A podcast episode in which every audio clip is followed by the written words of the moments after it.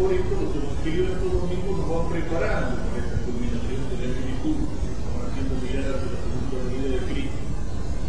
Decíamos el domingo pasado, explicando la parábola de las diez que nos esperan al esposo, que el pecado de nuestro tiempo es pensar que Cristo no vuelve entonces los hombres quieren construir un paraíso en la tierra por su propia fuerza. ¿Qué es lo que pasa? Pasa lo que dice San Pablo en la segunda lectura. El Señor vendrá, vendrá como un ladrón. Cuando la gente afirme que hay paz y seguridad, la destrucción caerá sobre ellos Es decir, la falsa paz y la falsa seguridad que pueden construir pueden construir hombres por su propia fuerza intento de edificar un mundo sin Dios, construir en el mundo una paz que prescinde de Dios, contra Dios. Pero decíamos también que nosotros católicos que creemos en la venida de Cristo, rezamos el credo que ha de venir para juzgar a los vivos y los muertos. Rezamos en el Padre Nuestro pidiendo venga tu reino. A veces decimos, toma Espíritu natural sabemos como venir, creemos como pero no pensamos. Y entonces a veces nos dormimos. Ahora el Señor, en este Evangelio, capítulo 25 de San Mateo, con todas las de la segunda venida y del juicio, el Señor insiste en cómo tenemos que esperar esa venida. Y algunos, cuando piensan en la segunda venida, San Pablo hace referencia a ellos, viven revolviendo a la gente anda extraña de decir, San Pablo hablaba por anticipado, con siglos de anticipación, hablaba de los testigos de Dios, de todos aquellos que utilizan el fin del mundo para tratar de llevar a la gente a un temor y convencerlos que solamente se pueden salvar si entran en el número de los elegidos por supuesto. Es decir, quieren aprovechar el fin del mundo y el temor del fin del mundo del temor. Por otra parte, han existido también otros tipos a los cuales se refiere San Pablo, decían, bueno, si el Señor viene, tenemos que quedarnos esperando. ¿Para qué vamos a trabajar? Sentémonos y esperemos la venida del Señor. Hablando de eso, San Pablo pronuncia aquella frase en una el que no quiere trabajar, que tampoco. No. La espera de la segunda venida es una espera en la fe y en el amor y en el deseo pero que es una espera activa. Esperamos la vuelta de Cristo, así como esperamos el encuentro con Cristo hacia el final de nuestra vida. Pero esa espera no puede ser una espera fácil. No podemos decir, bueno, Cristo va a venir. Nos sentamos a esperar, Cristo va a venir, lo esperamos dormir. No. Acá en la tierra tenemos que cumplir un deber. Y el Señor cuando vuelva nos va a pedir cuenta de cómo hemos cumplido con ese deber. Todos los bienes que tenemos son bienes que los tenemos en administración, como estos tres personajes de la parábola de Dios. Un señor importante que sale de viaje y que tres servidores les da talento, más a uno, menos a otro. ¿Y qué es lo que les pide? Que hagan justificar eso, que hagan trabajar esa moneda, que produzcan, que pongan interés. Del Señor quiere que le devuelvan la moneda con abundancia, ¿sí? con fruto. Y aquel que, que enterró el talento, aquel que no lo hizo producir como lo hizo fructificar, lo castiga. Lo castiga con palabras de echarlo afuera a este servidor inútil, porque habrá ya destinado de una de las imágenes que Cristo usa para el infierno. El infierno con este servidor inútil, fuera de la gloria de Dios. A nosotros nos dice entre en el gozo de su Señor, entre en el bautismo de la de la alegría. Los talentos. ¿Qué eran los talentos? Los talentos eran un peso que indicaba una moneda. Podría ser un peso de plata o ser un peso en oro. ¿Cuál es el valor que tiene? No sé que nosotros de la escritura se han dedicado a saber cuánto es lo que valía un talento. Así. De lo podemos calcular. Resulta muy difícil calcularlo en el tiempo de, un tiempo de desvalorización. Como decía algunos de, que Gaudín, el comentario del Nuevo Testamento, dice el peso es argentino. Yo decía, pero ¿cuál es el peso de ahora, el otro, En cambio, el talento era una moneda que no se desvalorizaba. En aquel tiempo parece que no había tantos ministros de economía, tantos bancos internacionales, tantos planes económicos. Era una moneda fuerte, era una moneda que valía mucho y era una moneda que conservaba tiempo. De modo que cuando este hombre le da esa moneda, le entrega una cantidad de dinero grande. Aún el que tiene poco, aún al que le entrega los talentos, sin embargo, es una cantidad de dinero grande. Dinero como para ser producido, un dinero como para poderse trabajar, un dinero como para un bolsito o como para aprender. Y fíjense que esta palabra talento es algo que ha entrado en el lenguaje vulgar de la gente. En tiempo del Evangelio significaba un peso y una moneda. Pero ahora decimos de una persona que tiene talento. Incluso habla de talento porque a lo mejor nunca han leído el Evangelio, no creen en Cristo. Pero esta expresión del Evangelio ha entrado en la lengua castellana como otros idiomas, es decir, talento. Esta persona tiene talento. A veces cuando decimos que una persona tiene talento nos referimos sobre todo al talento intelectual. Es decir, tiene talento, es decir, que es una persona inteligente. Es un escritor con talento, es un buen escritor, es un artista con talento, es un tipo que sabe hacer bien su trabajo. Pero talento significa mucho más que eso. Esos talentos que el dueño le entrega a los servidores para que los hagan producir son todos los dones que el Señor nos da. ¿Cuáles dones? Todos todo lo que tenemos son de alguna manera talentos recibidos de. ¿Y eso qué significa? Los talentos del alma y los talentos del cuerpo.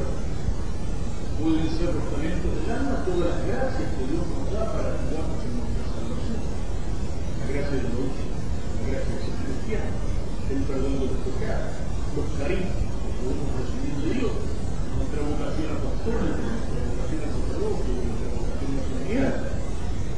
Son talentos también todas las cualidades que tiene la persona, bondad. Son talentos las cualidades que puede tener también en el cuerpo,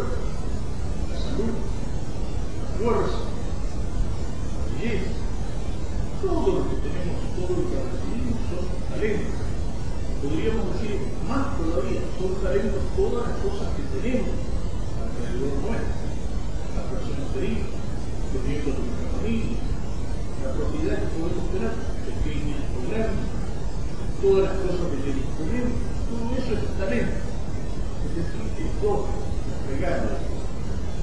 Y Dios esos dones los reparte de una manera distinta. A unos les da unos talentos, a otros les da otros a uno le da más, a otro le da menos.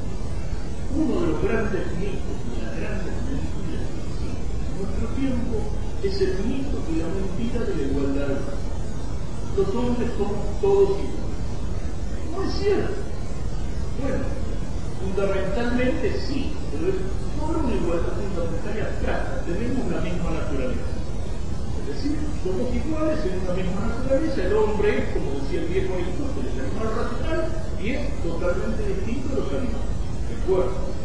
Pero a partir de ahí, esa común igualdad de naturaleza, la igualdad se acabó. Y eso es tan evidente que uno no debería perder el tiempo de mostrar. Somos distintos físicamente. Uno joven, otro viejo, uno gordo, otro flaco, uno morocho, otro rubio, uno alto, otro bajo somos distintos en las cualidades que tenemos. Los más inteligentes, el otro es mediano y el otro a lo mejor es poquito pobre. Somos distintos en la fuerza física. Uno a lo mejor es débil y el otro tiene fortaleza. Somos distintos en las capacidades, en las condiciones. Alguno tiene talento para las matemáticas y otro tiene talento para la poesía. Uno tiene capacidad, sé yo, para meterse adentro de, un motor y solamente con instinto lo que puede sabe cómo funcionan las cosas, porque tiene un talento para la mecánica, un talento para electrónica, o para la ciencia, o para la medicina.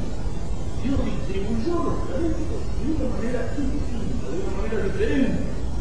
Es tan absurdo el tema de ser igualdad. Por explico. Si una persona llega a un pueblo, se le descompone el auto y hay un mecánico acá en el pueblo, sí hay tres. ¿Y cuál es el se nos ocurre pensar que son todos iguales. Alguno tiene que ser mejor. Hay un médico acá, hay muchos médicos. ¿Cuál es mejor? ¿Cuál me recomienda? Los hombres somos desiguales. Gracias a Dios que somos desiguales. Porque si no, en primer lugar sería sumamente aburrido si Dios hubiera sacado a todos en el mismo modo. Pero aparte de eso, la sociedad puede existir porque los hombres somos desiguales. Si no, no sería una sociedad, sería una pared. Con ladrillos todos iguales se construye una pared. Con hombres son todos distintos se construye una sociedad porque porque somos distintos nos completamos, es decir, nos complementamos. Empezando por esa primera sociedad que es la familia, la célula fundamental de la sociedad, que es posible, ¿por qué? Porque el varón y la mujer son distintos. Son distintos físicamente, son distintos psicológicamente, son distintos de alguna manera espiritualmente, y porque son distintos pueden unirse y formar un matrimonio por más que esto les escandalice a todos los que hoy andan con esa mentalidad unisex, que quieren borrar las diferencias entre los textos de la manera de vestirse, de la manera de portar, que bueno, si la borrar físicamente lo harían. Porque parece que toda diferencia es una discriminación. No, gracias a Dios somos. El varón y la mujer porque son distintos, se completan, se complementan. Por eso pueden amarse, por eso pueden tener hijos, por eso pueden fundar una familia. Es decir, Dios repartió los talentos de distinta A uno le dio más talentos, a otro le dio A uno le dio más y a otro le dio menos. Por eso es posible que exista la sociedad, porque cada uno en la sociedad civil y en la iglesia tiene que poner esos talentos recibió de Dios al servicio de los demás y al servicio del bien común. Pocos o muchos, no interesa Alguno lo mejor tendrá muchos talentos para poder, para poner al servicio de la iglesia, para poner al servicio de la patria. Otro tendrá poco. Pero ¿qué es lo que Dios pide? Que cada uno cumpla con su deber de acuerdo a lo que Dios le ha dado. Es decir, el Señor nos dice que tenemos que esperar su venida, pero no la tenemos que esperar de una manera perezosa o pasiva, sino que la tenemos que esperar de una manera activa haciendo fructificar los talentos, es decir, las cualidades, las condiciones, los dones que Dios nos dio. Tenemos que esperarla de una manera activa, es decir, trabajando para que crezca el reino de Dios aquí en la tierra. Ser cristiano no es solamente, como dicen algunos, no, yo soy un buen cristiano, yo no robo ni mato ni hago daño a nadie. Ser un buen cristiano, por supuesto que Dios te pide que no mate ni robe ni haga daño a nadie. Dios te pide que evite el pecado. Pero yo no soy un buen cristiano solamente porque trato de evitar los pecados, por lo menos los pecados más gordos. Es como si yo dijera, yo a esta persona la quiero mucho. ¿Por qué? Porque no la mato, porque no la insulto. No. Si yo quiero a una persona, quiero el bien de esa persona. Amar a una persona no es decir, no, no le pego un garrotazo en la cabeza, por eso la amo no, amar es mucho más, es preocuparme por el bien. Y amar a Cristo no es solamente no pecar, tratar de no pecar. Amar a Cristo es rendir frutos, es crecer en la vida espiritual, es tratar de vivir la caridad cada vez más intensamente, es conocer la verdad de Cristo, es anunciar la verdad de Cristo para iluminar con la luz de Cristo los que en error. Amar a Cristo es trabajar para Cristo, es llevar a los demás a Cristo. Amar a Cristo es cumplir con mi deber de cada día y tratar de hacerlo bien. Amar a Cristo es preocuparme por los problemas y las necesidades de los demás. Tantas cosas significa. Amar a Cristo significa dar fruto. Por eso Cristo maldice vivir a Esther, porque no daba fruto. Por eso acá el Señor que representa a Dios Dice, fuera este servidor infiel y quítenle el único talento que le da. ¿Por qué? Porque no lo hizo producir. Si lo que había recibido era poco, a lo mejor lo que iba a producir también era poco, pero era lo suficiente. Si Dios me dio más, Dios me va a exigir más. Si Dios me dio poco, bueno, me va a exigir en proporción a lo que me ha dado. Pero a todos, pobres y ricos, grandes, chicos, genios, son pobres y viejos, hombres y mujeres, sabios grandes, a todos Dios nos exige que lo que recibimos, poco o mucho, en la vida lo hagamos producir, lo hagamos fructificar, lo utilicemos para hacer el bien, para amar y servir a Dios por sobre todas las cosas, para amar y hacer bien al próximo por el amor de Dios. Eso es lo que. Dar fruto con los talentos que de Él hemos recibido. Inteligencia, con nuestra fuerza, con nuestras capacidades, con nuestros talentos, gracias que Dios nos da para el servicio de la iglesia, con nuestros bienes, etc. Y esos talentos son don de Dios. Son un regalo que el Señor nos hace, no son algo que el Señor nos confía. Son don. Entonces, si Él, como decíamos antes, los hombres somos distintos, somos desiguales, nadie tiene derecho a mandarte la paz, porque tiene. Porque tiene más. Y este es el fundamento último de la humildad. La humildad no consiste, si yo tengo un talento, es decir, una cualidad, cualquiera que sea, no consiste en decir, no, yo no la tengo, eso sería mentira. La humildad no consiste en esconder el talento. Muchas veces este servidor que no hizo producir el talento se disfraza con. Es el tipo que dice, no, yo no sirvo para nada, yo soy el único de todo, y en el fondo te está diciendo, déjenme tranquilo, no, me olviden de la no es negar que Dios te da, es reconocerlas, pero reconocerlas como gracia, es como don. Si yo tengo más cualidades que el vecino, no tengo por qué despreciar. Porque las que él tiene, porque las que yo tengo, son don de Dios, un regalo de Dios. No las tengo por mi medio. Y si Dios me dio más cualidades que el otro, Dios me va a pedir más que el otro. Y a lo mejor me va a costar más el trabajo de salvarme o el rendir cuentas a Dios, precisamente porque me dio más. Tiene derecho a. Ahí está el fundamento de la humildad. La humildad no es tanto una actitud delante de los otros hombres, sino fundamentalmente una actitud delante de Dios. Porque si nos comparamos con los hombres, ¿qué pasa? Bueno, somos de pareja, tenemos más, tenemos menos. Y entonces, ¿qué pasa? Si solamente nos miramos hacia la dirección horizontal, me doy cuenta que tengo más que otro y entonces soy soberbio, no desprecio al otro. O me doy cuenta de que tengo menos que otro y soy envidioso me da bronca porque el otro tiene más que yo. Pero ¿qué son esas diferencias de Dios? Y vamos caminando por el sendero, hay un terroncito de tierra, lo pisamos, lo aplastamos sin darnos cuenta.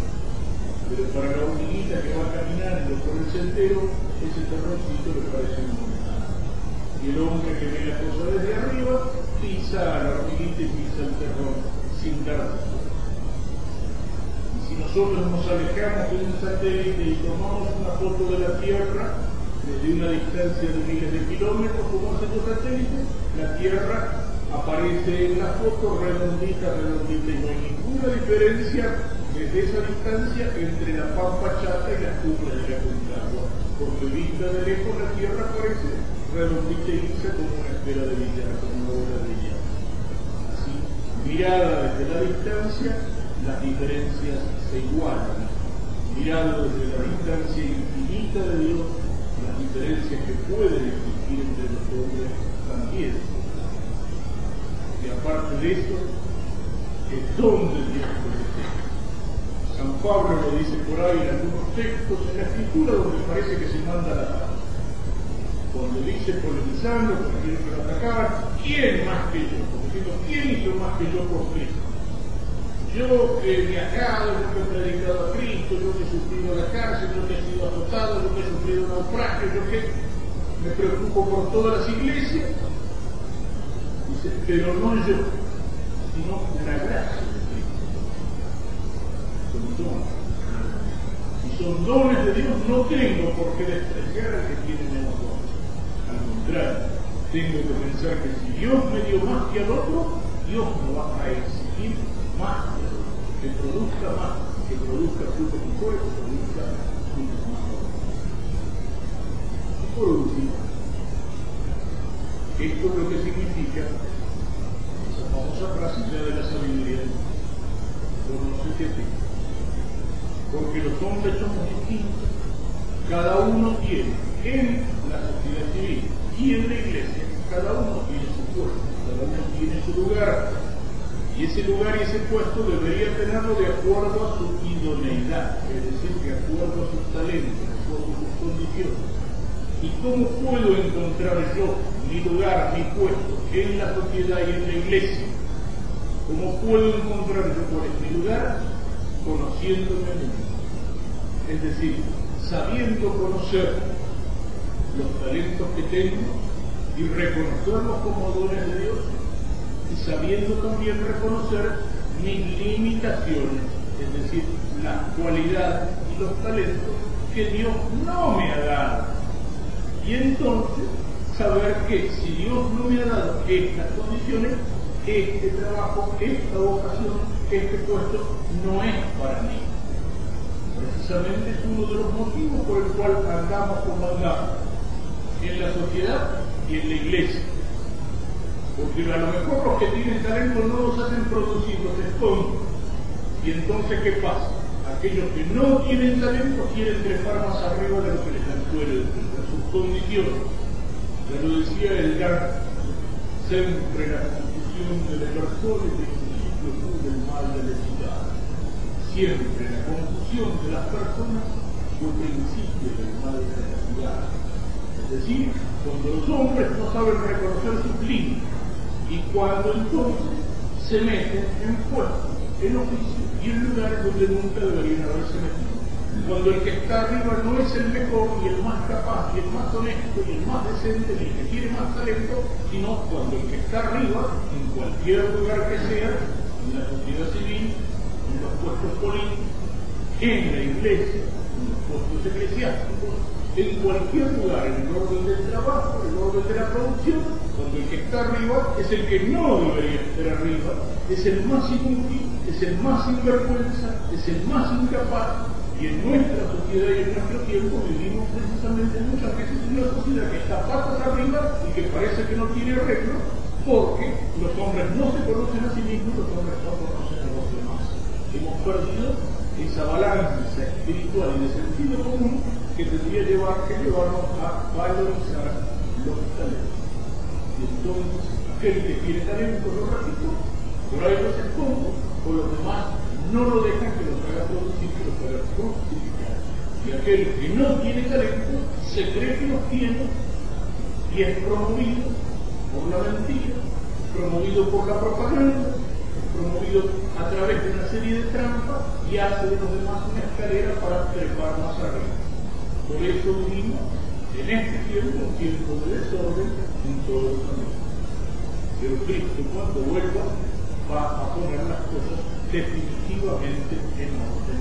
Cristo cuando vuelva va a juzgar con una justicia que como no es humana no admite ni trampa, ni recomendación, ni toyo, ni acomodo, ni amistades, sino que es la justicia limpia y pura de la verdad de Dios.